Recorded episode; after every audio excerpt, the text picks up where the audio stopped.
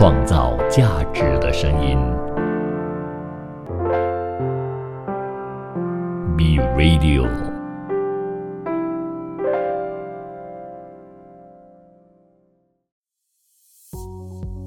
买房那些事，解锁你一生最重要的资产决定。大家晚上好，欢迎收听 B Radio 买房那些事，我是汉。上一集我的台湾伙伴 Bear 有提到说，现在是买房的好时机，因为我们有更多的选择，而且有更多的优惠。以现在的市场来说，它其实是对买方比较有利。那想了解更多的听众朋友，可以回去听听《买房那些事》的第二集。好，那么假设说你已经对买房子这件事情已经有一点兴趣，或者是有点冲动了，今天要着手买房子的时候，又需要注意一些什么呢？今天买房那些事就来聊聊关于选房子的一些考量因素。当然，每个人买房子都有各自的原因。你可能准备要成家，你可能想让父母一起搬进去住，你可能想要。住得更靠近工作的地点。这里我们主要针对啊第一次买房子，对于选择什么房子有疑虑的朋友来做一些分享。因为对于买房子的原因啊，大部分人不一定考虑得清楚到位。有时候问身边的朋友，他们也经历过，但忘了。那希望我们可以透过这一集的节目，可以让你得到一些方向。那首先要问一个最重要的问题哦。那就是你需要买房子吗？因为买屋子其实是会花掉你大部分至今为止的储蓄，还有未来的收入。那买来自用的话，自然就不能为你带来租金的收入。所以，其实如果你所购买的房会成为一个债务，而不能够转换成一项投资的话呢，其实未来几年的负担呢是可想而知的。不过反过来看，如果你买房子的第一笔投资可以为你赚取被动的租金收入，这些租金收入可以用来偿还贷款。幸运的话，你还会有一些额外的收入，可以让你做更多的投资，或者是提升你的生活品质、进修啊等等的。等到哪一天你需要用这一笔钱呢，或者房价增长到你所预期的价位了，你再把房子卖掉。我们来粗算一个例子。那假设你现在的财务能力啊。可以负担得了一间三百千的房子，那你买来买一间来自用，每个月还款差不多是一千块，那一年的话就是一十二千，五年后房子如果涨了百分之二十，那房子以三百六十千的价格卖出去，扣掉你这五年的贷款还款哦，一年十二千，五年一共是六十千，那你这五年内。因为房子的投资而赚到的钱其实是零，那当然你没有再多付一些房租，这个是呃你省下来的一些费用。我们这里就简单的粗算一下。可是拿回一样的例子，如果你今天三百千的房子，你是买来投资，所以你每个月的租金收入刚好是一千块了，那正好付清了你每一个月的贷款，没有多没有少。那么五年过后。你一样把房子卖出去，房子一样涨了二十八千，然后贷款的部分还了，你其实可以赚到的钱就是这六十千，而这六十千呢，它就会变成说你以后可以买房子的头期。当然，我们如果假设你没有在做多余的储蓄了，我们就用这六十千来来呃买下一间房，六十千。它可以让你买到一个六百千房子的首付。假设你今天买的是二手屋了，那如果买新成屋的话就更好咯，就没有这个首付的负担。那其实这样子一来哦，你可以看到，你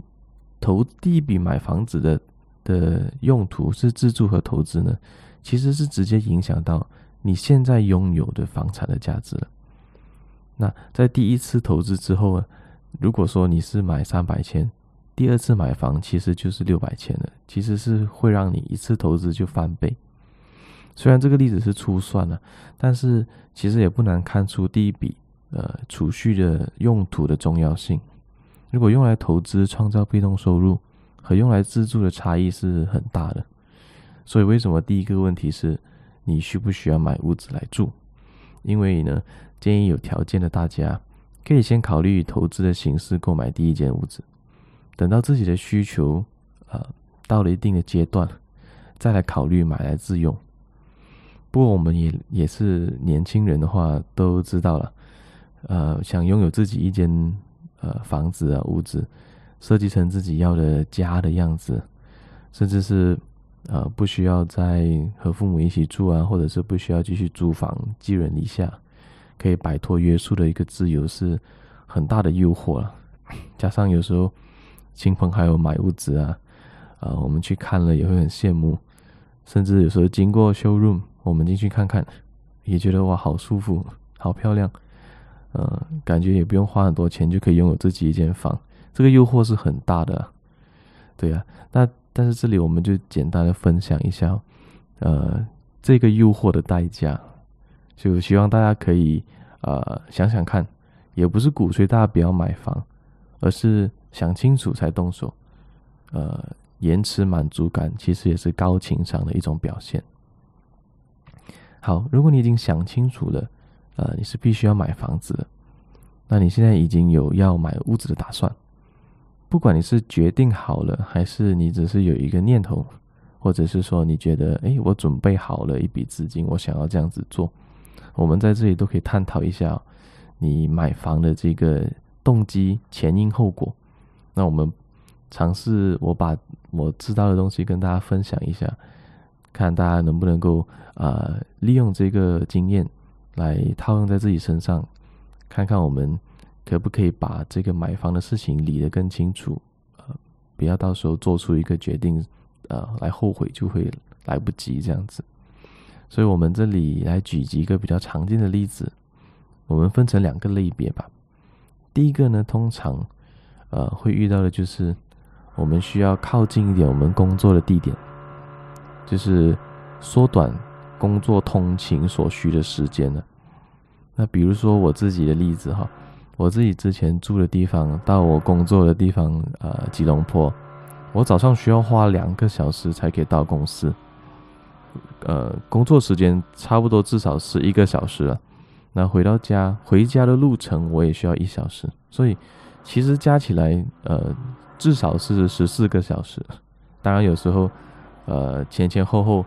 早到公司或迟放工，就会是十五、十六个小时，就很容易就过去了。那扣掉我呃六小时的睡觉，其实留给自己的时间只有每天呃非常疲惫的这个两到四个小时。这样的生活一直持续到我想要准备升职的时候，我发觉我需要增加管理方面的知识，那我需要更多的时间和精力，不管是去进修还是。呃，在工作上多花一点，呃，不一样的心思跟跟力气这样子。但可是睡觉我已经呃算到最少的六个小时了，所以我唯有缩短通勤的这个三个小时。这个以上是我的例子啊。如果呃听众朋友你跟我也有类似的情况，你需要因为通勤而搬到离公司更近的地方哦，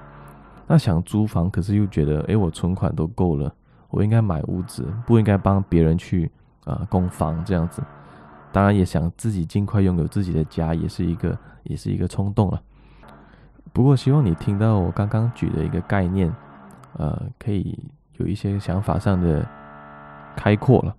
那其实你完全可以考虑与租房的形式，这样可以让你先了解不同的房子的特性，还有不同的地点的一些性质。为什么会这么做的原因有很多了，当然，因为你工作地点可能会改变嘛。如果你买了房子，装修的漂漂亮亮，你也不舍得租给别人嘛。那租房的话，就可以给你带来更多这种生活的弹性空间。再来，可能你之前有听朋友说啊，住哪里很方便啊，吃什么很容易，但是会不会是适合你的？这些因素都需要考虑进去，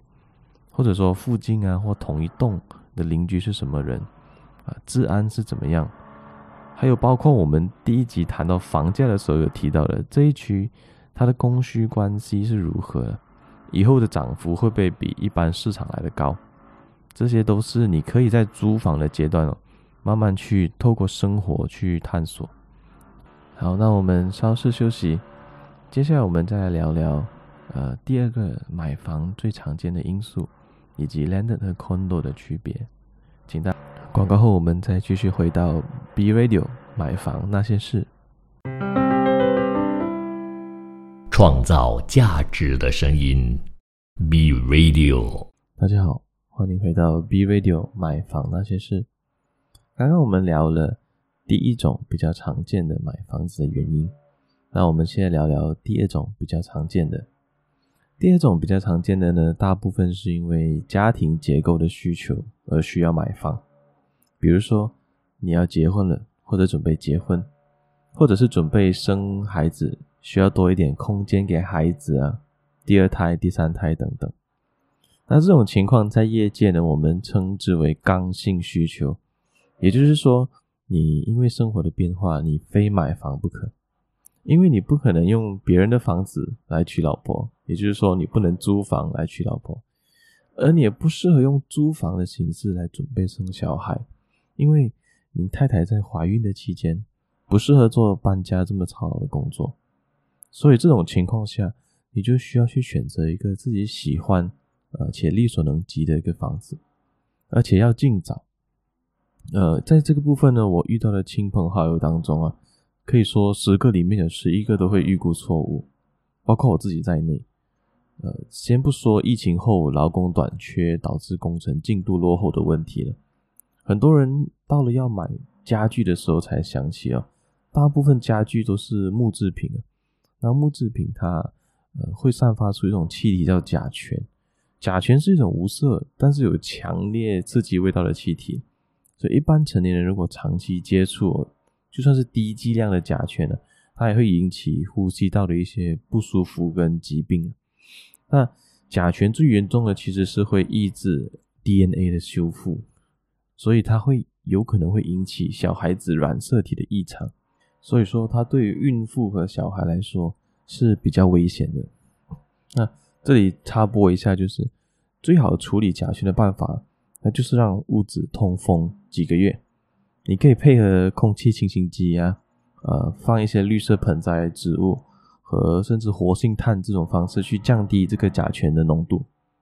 啊，但不过有一个大家错误的观念，就是会觉得说，你做了这些事情，你的房子就可以。更快呃摆脱甲醛的这个危害，你可以更早搬进去。那这个观念是不对的齁，因为甲醛呢，它是不停的释放的。呃，因为有些呃用胶粘剂比较多的家具啊，因为我们木质的家具都是需要用这种胶粘剂，就是类似浆糊这样的东西去把它们粘合起来。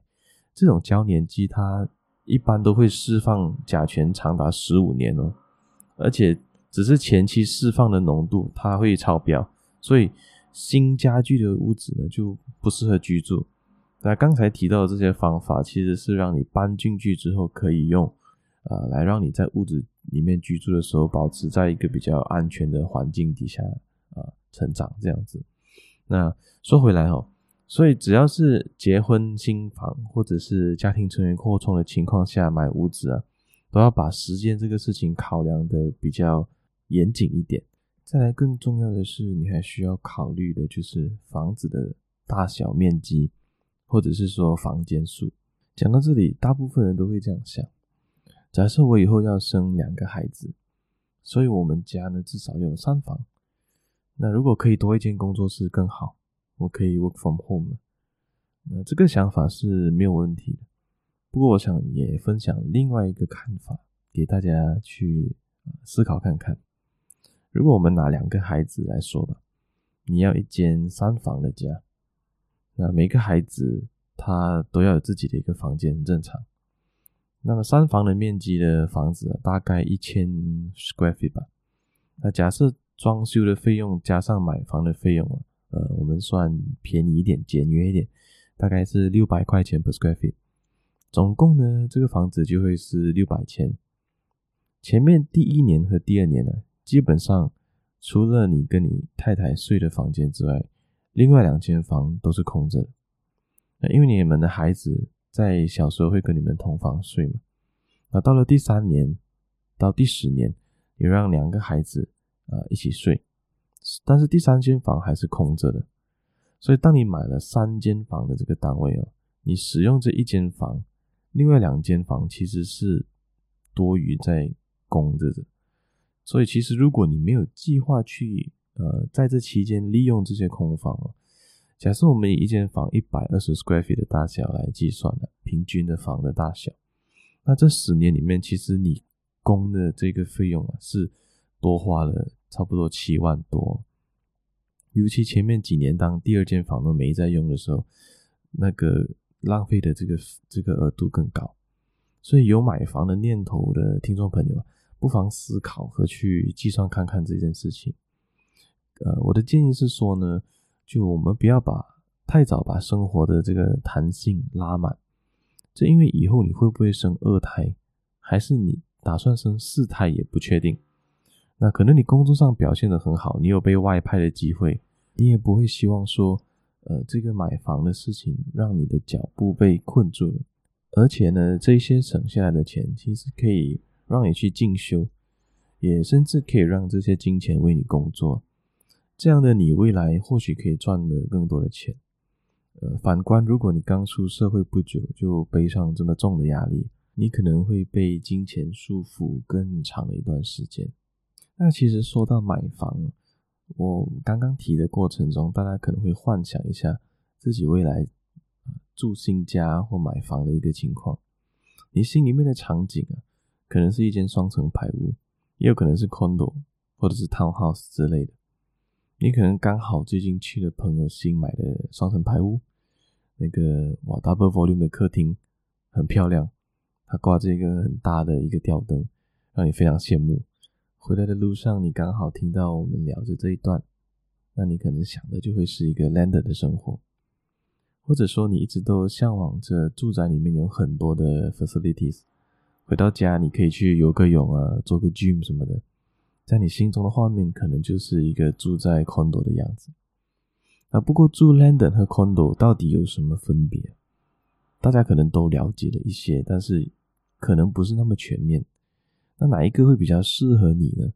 我们今天就来和大家分享一下我过去和客户聊天时我们得到的一些心得。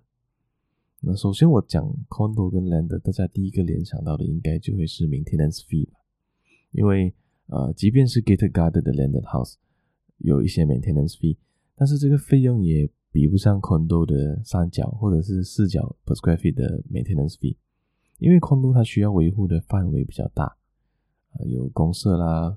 公设比较多，facilities 比较多，然后还有走廊啊，一些呃 landscape 等等的需要去维护。那这些钱哦，即使是你不使用 facilities，你也是要付的。所以这一点其实相信大家可以去啊、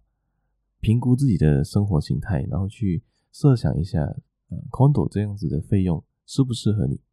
会不会等下你付了一年之后，你才想说，哎呀，好后悔，那当初怎么选 condo，我都没有用到这些 facilities，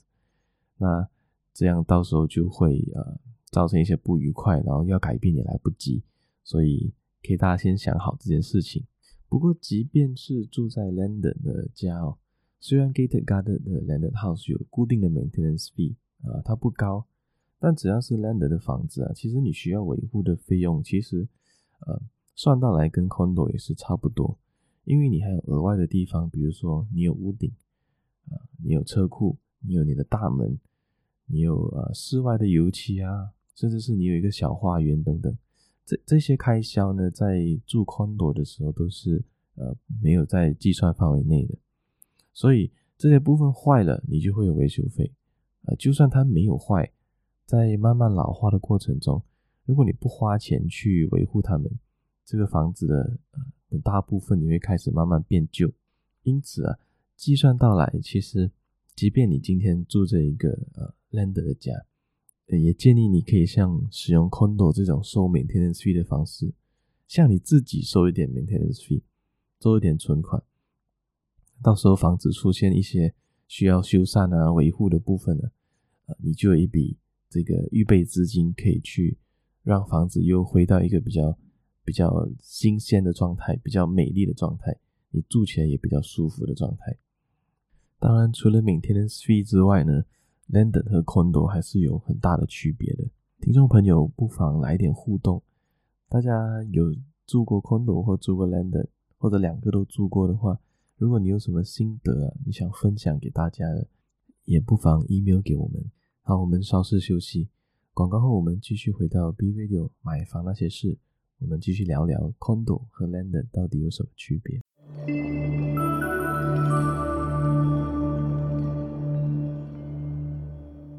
创造价值的声音，B Radio。嗨，大家好，欢迎回到 B Radio 买房那些事，我是汉。那刚刚聊了呃，大家最初的念头关于 Condo 跟 Land 的不一样，接下来我们再说说 Condo 跟 Land 还有其他什么样的区别哈。那呃，第二点我要跟大家分享的就是 Condo 和 Land 的居住生活习惯是有一些不一样的。那住在昆朵呢，其实最大的差别就是你要等电梯，所以呃上下班的时间，你出门呢、啊，除了要预算车程之外，你还要预算这个等电梯的时间。那从这个电梯的事情会衍生出的一些其他问题啊，就比如讲说，今天你是住 London，你走到车上之后发现，哎，我钱包忘了拿，这个时候你只需要下车开门去拿了钱包，你就可以走了。但是如果今天你住的是 condo，你走到车上才忘了钱包，是一件蛮崩溃的事情。因为你需要走回大厅，然后你要等电梯到，你要再等电梯上去，拿了钱包之后又要回到那里等电梯，再等电梯下来。这个一来一回时间其实是比呃住 land 的差别长很多。那除了除了这个事情之外呢，有时候你去超市买菜。东西多的时候，你需要搬两趟，这个就会稍微比较麻烦一点。那住 land 的朋友呢，就停了车走两趟，不是很远的事情。可是住 condo 就因为这个等电梯的事情，所以就会变得很远。这个时候你可能要家人朋友也有配合你的这种生活形态，他们需要在你到的时候，呃，先下来多一个人帮忙拿，这样子就走一趟就可以走完这样子。不过，呃，向来哈、安全性跟方便性就是鱼与熊掌。Condo 有这样子的设置呢，它就比较安全，啊、等于说它是有更多的保安关卡。这个也就是我们看到所谓呃 three tier security，有时候我们在呃 developer 的宣传里面会看到，这个 three tier 是什么呢？啊，就是进社区的时候，它警卫厅登记是第一个 tier，到你进大厅的时候，它就是第二个 tier。电梯里面有时候要刷卡才可以去楼层，那就是第三个 tier 这样子。所以相对来说，condo 的安全性是我不需要多说的部分的。这样，再来第三点哦，不管你住在哪一种房子啊，你都会有左邻右舍。但是住 condo 呢，你还会有上邻下舍。你楼上的人拖动椅子啊，东西掉地上啊，啊撞墙啊，讲话太大声，你都有可能会听到。这些噪音有时候会是生活上的一些困扰，你必须要和楼上的邻居去沟通协调啊。他们活动的时间可能跟你活动的时间不一样，那但是即便协调了之后，呃，人家也不是为你而活了嘛。那他的生活形态可以再改变到什么程度，这个是没有办法再进一步去要求了。那同样的，你楼下的人也可能会上来找你聊。那这里你可能要设想哦，到时候的你该怎么办呢？你会为了他而去做一些改变吗？还是你觉得我都花钱买了房子，那我应该过我想要过的生活啊？但是这个念头呢，你楼上的的住户可能也有一样的想法了。对，那除了噪音啊，那你们楼上楼下之间的关系，还有一个是漏水的关系，有可能楼上的水管破裂，导致你厕所天花板漏水。那你可能要先去找警卫协调楼上的住户把水关了，然后你要找啊维修人员来检查，来报价，然后最后把账单交给楼上的住户，请他支付这个维修的费用，甚至是他还要帮你支付漏水对你造成的伤害啊。那如果你的家没有做过格局的改动，你厕所的位置还是和原本发展商盖的厕所位置一样，那那就还好。那因为一般漏水都会发生在厕所，比较常见了。那厕所里面基本上都是防水的，所以你最大的伤害就是肮脏了，你需要洗一洗。但是如果说你有改变了你的呃格局，你把厕所的位置改成房间，而楼上的厕所漏水，那可能那一晚你就没有床睡，而且楼上还要莫名其妙赔你一张床，他可能呃会有一些抗拒。这样还是回到同样的情况，呃，你的楼下跟你也是一样的关系。有一天你可能就。突然收到消息说：“哎，你要赔我钱了，你的水管漏水，然后我我家呃渗水了这样子。那你最好是没有改过格局啊，这个时候厕所没有移过位置，同时你要祈祷它最好也没有，不然事情就会变得比较复杂。万一漏水滴坏了它挂在客厅的名画啊，这样就不好了啊。这是大家要住 condo 跟 landed 的不一样的可以考量的一个点呢。”另外，相信大家还记得去年呢、啊，二零二一年的水灾，有很多人的车和屋子突然间都要盖保险了。这个时候，有些人就会庆幸自己住的是 condo，呃，如果你的停车位不是地下停车位的话，你不只是房子，呃，车也没有受到这个水灾的影响。如果你不是住在地势比较高的 land，你就可能难以幸免于呃这种影响了。不过，虽然水灾啊这些事情不常发生。只是水灾这个淹水的冲击力对我们呢比较大，印象比较深刻。只是概念相同的事情呢还有不少，就比如说空气污染，呃，汽车排放的那个尾气，露天焚烧，甚至是一些垃圾的臭味等等，这些都是因为地势的原因而造成的一些困扰。呃，一些昆虫啊，比如蚊子、苍蝇啊，或者是小动物的一些困扰，也存在在住 London 的生活当中。那如果你是住 condo 的话，这些因素对你就不会造成困扰了。那 condo 还有另外一个好处就是，有些网络供应商啊，他只愿意在像 condo 这样密度高的地方去拉通光纤的服务，他们的用户相对来说比较少，所以如果你使用他们的网络供应的话，你的网速会比较快，而且比较稳定。不过在马来西亚，比较普遍，condo 会遇到的问题就是电话的信号不好。如果你住的是比较高楼层的 condo，你在买的之前可能要稍微留意一下，在房子里你的电话信号好不好，或是什么电信公司的信号在这个 condo 的位置是比较强。那么反观 landed 就比较不存在信号不好的这个问题，只是就没有办法享用这种比较优质的网络供应了。那另外哈，condo 的地契啊，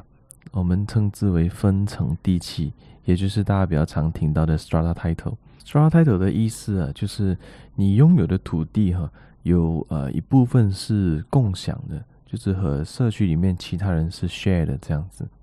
那除了 condo 啊，有些 gated garden 的 land 也是 strata title。那大家可能会好奇了，诶，为什么 gated garden 也是 strata title？我明明拥有自己一块地啊，这里就算你没有 facilities，其实围着这个小区的围栏啊，也是属于住在这个小区里面大家拥有的，但同时它又不属于任何人，所以你可以理解成呢，每个人都拥有这一小段的围栏。这里要注意哦，呃，有些 gated garden 是发展商盖的时候是没有围栏的，它的围栏是之后的居民为了安全去呃共同建设起来的。这样的房子就不会是 strata title。一般上现在的新房子 gated garden 都会是呃 strata title。那只要你是 strata title，有一些事情改动的权利你就会被限制。有些的改动呢是需要透过管委会或者我们叫 JMB 来决定 Joint Management Body。有些是已经列在 Strata Management Act 二零一三里面的，就比如说呃室内墙体的一些增减啊。大楼外观呢，包括你是对外的窗户、对外的门口，呃，或者是阳台你要做的改动啊，还有一些养狗的政策，你都需要参考这些相关的规定。那前面我们提到的一些 landed 和 condo 的区别，主要是 gated garden 的 landed 和 condo 的区别。如果你买的是一个旧的排屋，是没有 gated garden 的，这种房子的地契都会是独立地契，就是叫做 individual title，你可以随便去做改造。你要铲平了再重盖都可以，像这种 individual title 的屋子啊，你就可以省下固定的 maintenance fee。那维护的费用啊，基本上和 gated garden 的 land 差不多，最主要的差别就是在于说，保安的这一方面你需要多花一些钱，然后对于有一些外在的因素的困扰，你是比较没有掌握度的，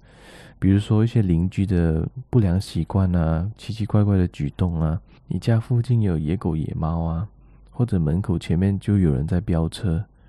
或者是说，你客人来访的时候，你需要给他们一个车位等等的这些问题，在 individual title 的 lender 里面呢，你都比较没有掌握度。但是 get guarded 的 lender 呢，就可以透过 JMB 去做出一些制裁。好，我们稍事休息，接下来我们再来聊聊新房子和二手房有什么区别，我该怎么准备好去选房这件事情，请大家留守 B Radio 买房那些事，我们广告后见。创造价值的声音，B Radio。大家好，欢迎回到 B Radio 买房那些事。刚才我们聊了 Landed 和 Condo 的一些区别，相信大家听完之后呢，心里也有一些想法，自己比较适合居住在什么样的呃房子里面。那我们这里再补充一点啊，Landed 和 Condo 除了居住上的差别之外呢，在价格的投资方面，Landed 是涨幅比较高。但租金比较低，而 condo 是租金回报比较高，但是房价涨幅比较低。那我们刚聊了这么多的 condo 和 land 的区别呢，相信你在心中已经有一些想法了。那这些想法它都不会是由单一的因素去决定的，它要结合你现在的状态，以及你对未来的打算和你有可能的发展方向去判断、去考量。你和你的伴侣的性格适合哪一种类型的房子？这里还是要老生常谈一句啊，买房是一个很重要的决定，一次的选择就可能决定你未来几年到十年或者更长的生活。所以建议大家不妨多花一点时间去做一些思考，去做一些呃 research。虽然你不可能做出一个完美的决定，但是你可以让这个决定变得更加完整。那接下来我们再来聊聊 new project。新房子跟二手房有什么区别？首先，新房子，通常你都会看到，呃，广告上面都会说 free legal fee、free stamp duty，这些钱呢，呃，说大不大，说小不小，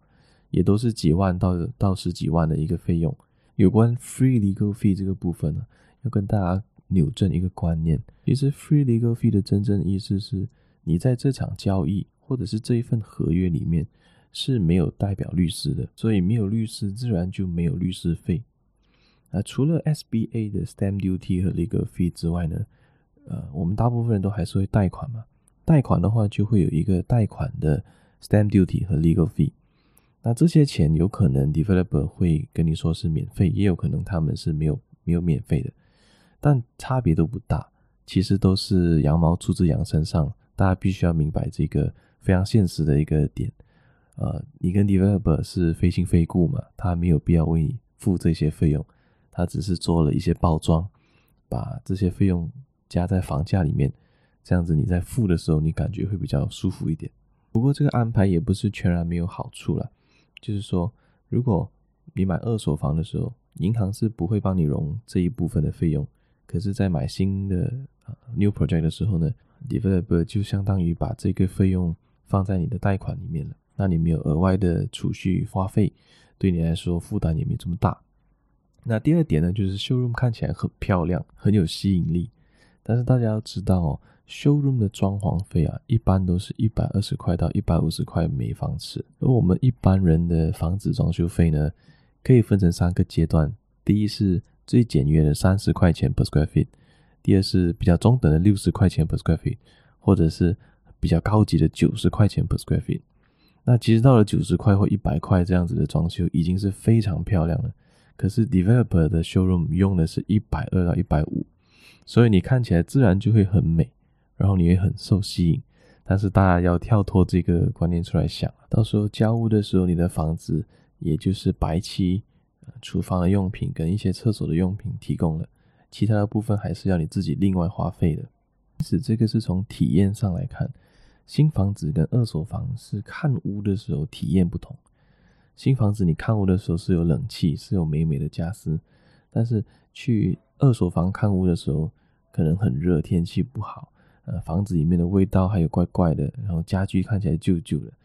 那这个时候其实就考验一个买方看透这个房子的能力了。不是说 developer 的新房就不好，而是我们需要培养这个能力，去看透家具和装潢以外的事情，那些才是影响房价真正的因素。那么新房子和二手房还有一点不一样，就是新社区的住户结构还不明确，大部分是投资用还是自用还不得而知，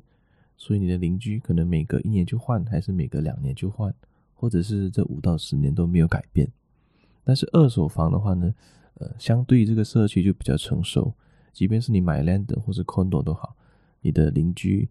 都会是比较稳定的一个结构。再来，如果你买的新房子是还没有盖好的，那这个过程中你会付一个费用叫做 progressive interest，这个 progressive interest 就会根据房子盖到的程度，银行所还给发展商的这个费用所计算出来的一个利息。大部分人可能会觉得 progressive interest 是一个多余的费用，一个额外的费用。那因为过程中你只能还利息嘛，除非你多还了，那你才可以还本金，不然其实是没有在偿还本金的。可是呢，其实 progressive interest 从另外一个角度来看呢、它可以让你现在的生活没有这么压力。比如说你现在的收入是三千块钱啊，然后你买了这间房子，其实你本来可能要供一千五百，但是因为房子还没盖好。你只需要暂时先付一个 progressive interest，可能是三百、四百块这样子，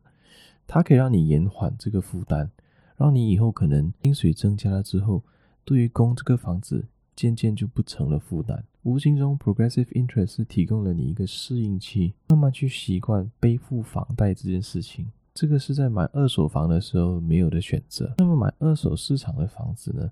好处在于说。这个地区或者是这栋楼的价格是明了的，可以参考，有历史数据可以参考，而且价钱可议，也就是可以 negotiate。所以你在购买的时候，其实你已经可以去预算说你赚了多少钱，你在这笔投资获利了多少。打个比方说，这个小区这个房型的平均价格大概是四百千，但是有屋主急售，刚好你看到你也有兴趣。最后你买的时候，你只花了三百五十千，其实你可以看成是说你已经在这项投资获利了五十千。而在新房子的购买里面，只有大量的 bulk purchase 才有办法去谈的一个比较低的价钱，才有这个所谓的起步的优势。而且买二手房呢，你可以选择地点，买房子大家都说 location，location，location，location 地点是非常重要的因素。那选择地点只有在二手市场可以做到，新房子它盖在什么位置，你就只能买什么位置。但有些人会觉得说啊，二手房很老旧，只有新房是东西都比较看起来漂漂亮亮的。那其实二手房你可以借着这个翻新的过程哦，重新装修成你要的样子也可以。而且呢，二手房还有一个优势就是它有比较成熟的社区和管委会，你可以透过在看房的过程，去了解这个社区或者是这一栋 condo，他们的管理委会管理的怎么样，财务状况有没有出问题，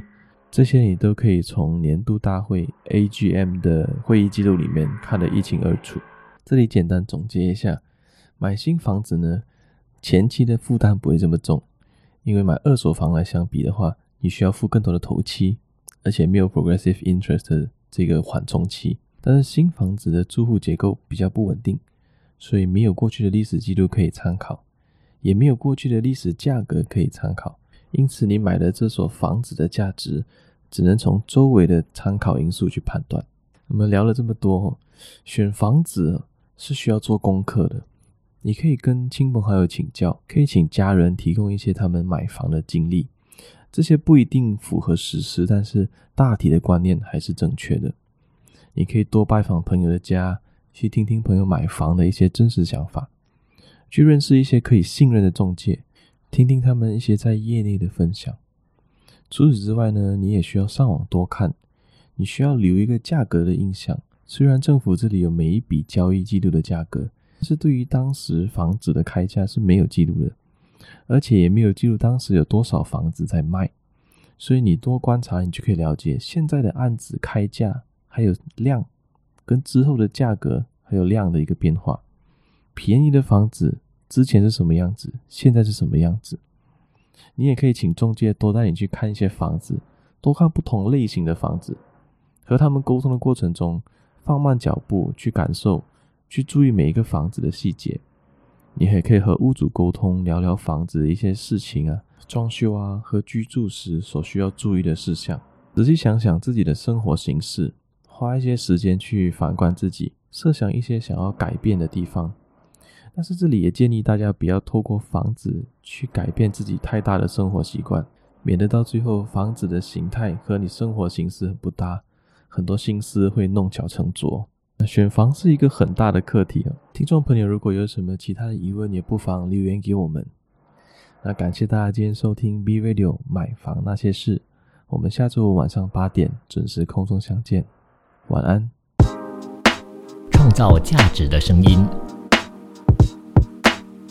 ，B B B Radio。